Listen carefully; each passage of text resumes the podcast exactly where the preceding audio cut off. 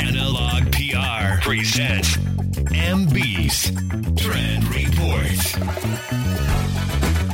皆さんこんばんは MB ですこの MB のトレンドレポートは僕の専門領域であるファッションやビジネスだけでなくニュースやカルチャーエンターテインメントなどその時注目のトレンドをゲストと共にトークしますこんばんは、馬場ももこです。今週も夢に向かって一歩踏み出せるような元気が出るトークをお届けします。ちょっと MB さんに聞きたいんですけど、はい。リスクヘッジとか投資とかなんかしてますか、リスクヘッジ投資。うん。ちょっと気になって。まあね。どんな動画で見ませんか、ニーサとかさ。あ、そうですね。ね。新ニーサも始まった。新ニーサとかね。ね。僕ね全然わかんないの。リスクヘッジ投資とか。そうわかんないから今日はねリスクヘッジとしての不動産投資を事業とする経営者の方が登場しますんでちょっと二人で勉強しましょう。勉強しないとですね。どうぞお楽しみにアナログ PR プレゼンツ MB のトレンドレポートこの番組は情報と印象をデザインするマーケティングカンパニーアナログ PR の提供でお送りします MB's Trend, Trend Report. 週末の夜に最新のトレンドをインストールするプログラム MB のトレンドレポート今夜のゲストはこの方ですアグノストリ青木です。よろしくお願いします。お願いします。よろしくお願いします。今夜のゲスト青木隆さんのご紹介をいたします。不動産売買や仲介そして管理運営までをワンストップで行う株式会社アグノストリの代表取締役です。昨年12月にはご著書である御社の新しい収益基盤を構築する区分オフィスビル投資術が発売されて話題となっています。区分オフィスビル投資術なんか聞き慣れない名前がすごく多くてですね。不動産の知識馬場さんあります？いやもちろんほとんどないんです。そうなんで青木さんにちょっとお伺いしたいことがたくさんあるんですけれども、ねアグノストリは主に東京の主要5区を中心に C グレードオフィスに特化してビル投資の営業を行ってらっしゃるということなんですけど、はい。東京の主要5区っていうと中央区、千代田区、港区、新宿区、渋谷区といった特に企業が集中しているエリアだと思うんですが、はい。この C グレードオフィスってどういうオフィスでどういうビルになるんですか？まあ、規模感で言うと、ワンフロア20坪から100坪ぐらいの、いわゆるまあ中小企業が使いやすいサイズのオオフィスビルを指してます。いわゆるすっごいこう、どでかいやつではなくはい。程よいサイズって言えばいいのかな？そうです。そのぐらいの感じですかね。はい。えー不動産投資のイメージっていうと、なんかアパートとかマンションとか、なんか居住用の物件のイメージうんが私あるんですけど、うんなぜアグノストリさんはオフィスビルを扱ってるんですか？それはもう歴史的な背景から、オフィスビルがあの間違いないということを読み取って、そこに特化をしています。それはどういうことなんですか？その歴史的な背景がちょっとわからないんで教えていただけたら嬉しいです。例えばあの、三菱とかうん三井とか、いわゆる財閥系と呼ばれる企業だったり、それに付随する最近だと野村とかですね、うんうんうんそういった企業たちの不動産の仕分け方を見てると、マンションは作って分譲して販売するんですけど、あの、自分たちで持つもの、例えば三菱なんかはすごくわかりやすいんですけど、東京駅前にビルを持ってあーそうですね。売ることはないじゃないですか。これはもう野村不動産も、あの、住友不動産もうんみんな同じことをやってて、うんそれがもう財閥系が持つべき資産はビルであるっていうことを教えてくれてるんじゃないかなっていうのが。ああ、なるほど。そっかそっか。売却益を得るのがマンションだけど、収益性があるのはビルですもんね。はい。なるほど。まずその投資以前に、その事業として捉えたときに、いわゆる利益安定率が高いとされている事業なので、そういった事業をやっていきましょうと。こう大開発っていうのが東京は多いので、はい。まあ、更地がない中で大きいものを作ろうとすると、既存の建物を取り壊して大きいものを作るという中で、中小型のものがどんどんどんどんなくなっていってる。ああ、そっか。はい。そういう希少性を取りに行くっていうのが投資の本質なんじゃないかなということで、これに特化をして。なるほど。はい。中小企業の経営者の方とかに提案されてるのだと思うんですけれども、はい。これはどういう理由からなんでしょうか？まあ先ほど申し上げたように、ビル自体が事業継続性が高いというところを、えー本業に組み込むことによって、本業の事業継続性そのものを良くしていこうというのが狙いの一つですね。で昨今ですと、まあネガティブイベントであったコロナはい。で本業の売上利益が落ちてしまったっていう企業さんがすごい多かったんですけど、うんうんうんまあ、それを保有していることによって、下がった売上の補填が診療収入で出てきたっていうところから事業継続性が高くなった。ああ、なるほど。はい確かに中小企業の経営者、まあ僕も言っちゃえば中小企業っちゃ中小企業だけど、でっかいビルに投資しましょうとかって言われても、いや、ちょっとそんな資金ないなってなっちゃうけど、C グレードオフィスとかだったらまだそこまでハードルが高くないっていうことなんですかね？そうですね。一部屋単位で言えば、もう数千万円からっていう形であ。、そうなんですね。はいなんかイメージよりずっと安いっていうか、だってこれ主要5区ですもんね。そうです。ビルのイメージって、麻布台ヒルズとか、虎ノ門ヒルズとか、東京ミッドタウン、六本木ヒルズもそうですよね。うん大規模再開発をイメージしがちなんですけど、日本のようにこの中小企業が圧倒的に多い国だと、むしろこの中小のオフィスの需要の方が高いっていうことで合ってますか？そうですね。まあ、どこまで行っても投資って需要と供給のバランスになっていくと思うんですけど、今おっしゃられた麻布台ヒルズ、六本木ヒルズですとか、大きなものがどんどん作られている中で、先ほども申し上げたように、中小型のものが壊されてそこに大きなものが建てられているので、弊社がターゲットにしている C グレードビルがなくなっていっている。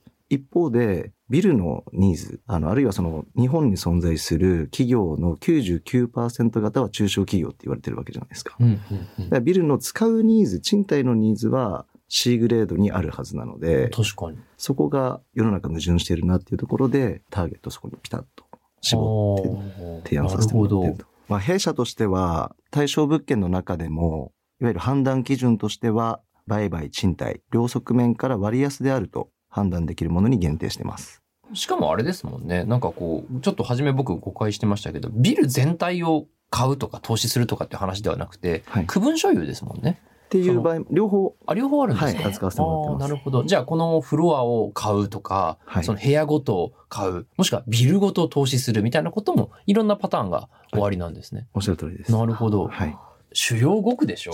主要5区のビル投資って、まあ、奥は絶対かかるよなって思ってたところが、今お伺いしたと数千万円でいけるっていうことだから、はい。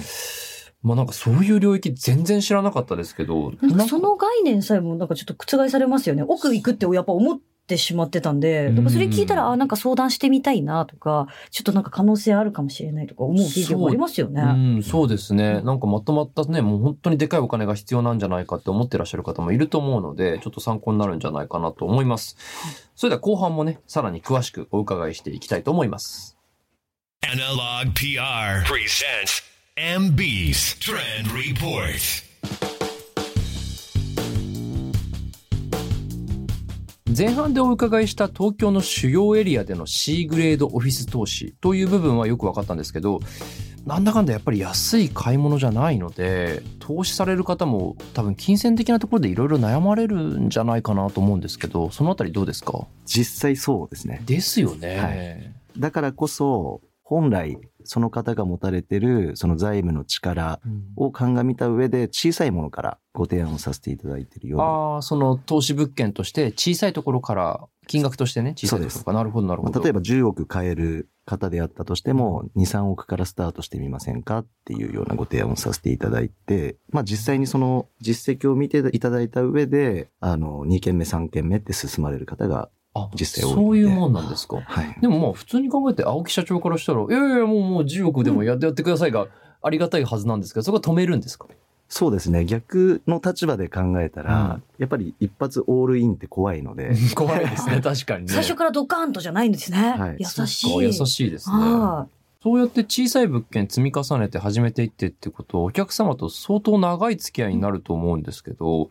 そうすると、あの、まあ、僕もその限られたユーザーに長くこうお洋服をリピートしていただくって仕事をやってるからわかるんですけど、結構プレッシャーじゃないですか。同じお客様にこう何個も投資物件をご案内して、はい。結果が出なかったら、信頼裏切るっていう話じゃないかもしれないけど、ちょっと自分的にはプレッシャー感じません？そうです。まあ、結果を出すことが仕事の定義だと思うので、そこがまず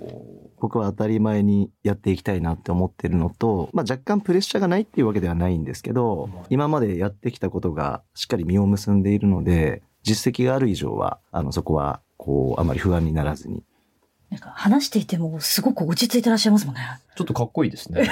ちっちゃい時から積み重ねて長い付き合いで、それでも長い付き合いでもやっていこうっていうのは自信のある現れなんかもしれないですね。うんありがとうございます。ところであの、日本の不動産のイメージで、中国をはじめとして外国人の方が注目しているっていうニュースも耳にすることがあります。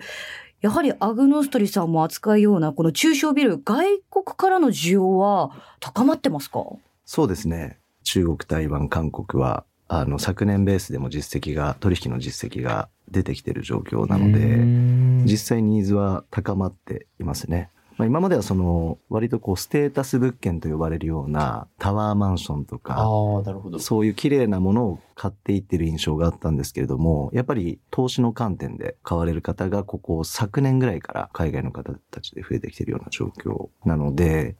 だいぶニーズは高まってますね。円安だから、そっち側は追い風になってるわけですもんね。それも大いにありますね。プラスアルファもそもそもの物価が日本はだいぶ安いので、なるほど。まあ、身近で言うとラーメン一杯1000円でお釣り来るのって日本ぐらいしかないので、先進そう国ですよね。それってすごく、要は贅沢な状況でもあるわけですね。まあ、ある意味そうですよね。うんさあ、そんなビル投資のお話もお伺いしたんですけど、アグノストリさんは今後どのような成長をしていきたいとお考えですか？はい。まあ今上がったその海外投資家とのその接点っていうのも当然増やしていきたいんですけれども、日本経済を支えている99%は中小企業、日本の中小企業っていうことがベースなので、日本の支えとなっている99%の日本の中小企業の方々の事業継続性を高める一助になれればというふうに思っているので、共に成長していければいいなとでも。、あれですよね、中小企業、まあ僕も経営してて思うけど、まあ詳しい方とか、初めから興味がある方とか、リテラシーがある方だったらいいんですけど、正直自分の本業でいっぱいいっぱいで、投資ってどっからどう手つけていいんだろうとか、自ら忙しい中で何かをやろうって思うと、ちょっと難しいと思うから、青木さんみたいな方がいらっしゃるとすごく助かるでしょうね。ありがとうございます。なんか青木社長どしんと構えてるじゃないですか。うんなんかお願いしたいなっていうふうになりますもんね。そうですね。うんまあね、あの、今後コロナがちょっと落ち着いて上向きになってるところも多いと思うので、まあ、そこに甘えずにね、投資して事業継続性を高めるっていうのは、すごく大事な発想ではありますよね。そんな青木社長率いるアグノストリの最新情報は会社のホームページでアグノストリで検索お願いいたします。そして青木社長は昨年の12月に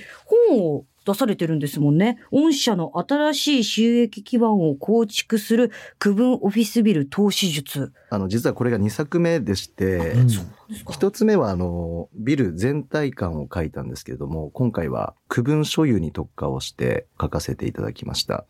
まあ、目的としましては、スモールスタート。あうんの、講座解説は小さくいけるんだよっていうところを、やっぱはいり世の中の皆さんに知って。いただきたかったので、こういったテーマに絞って2作目を出させていただいたっていう形になります。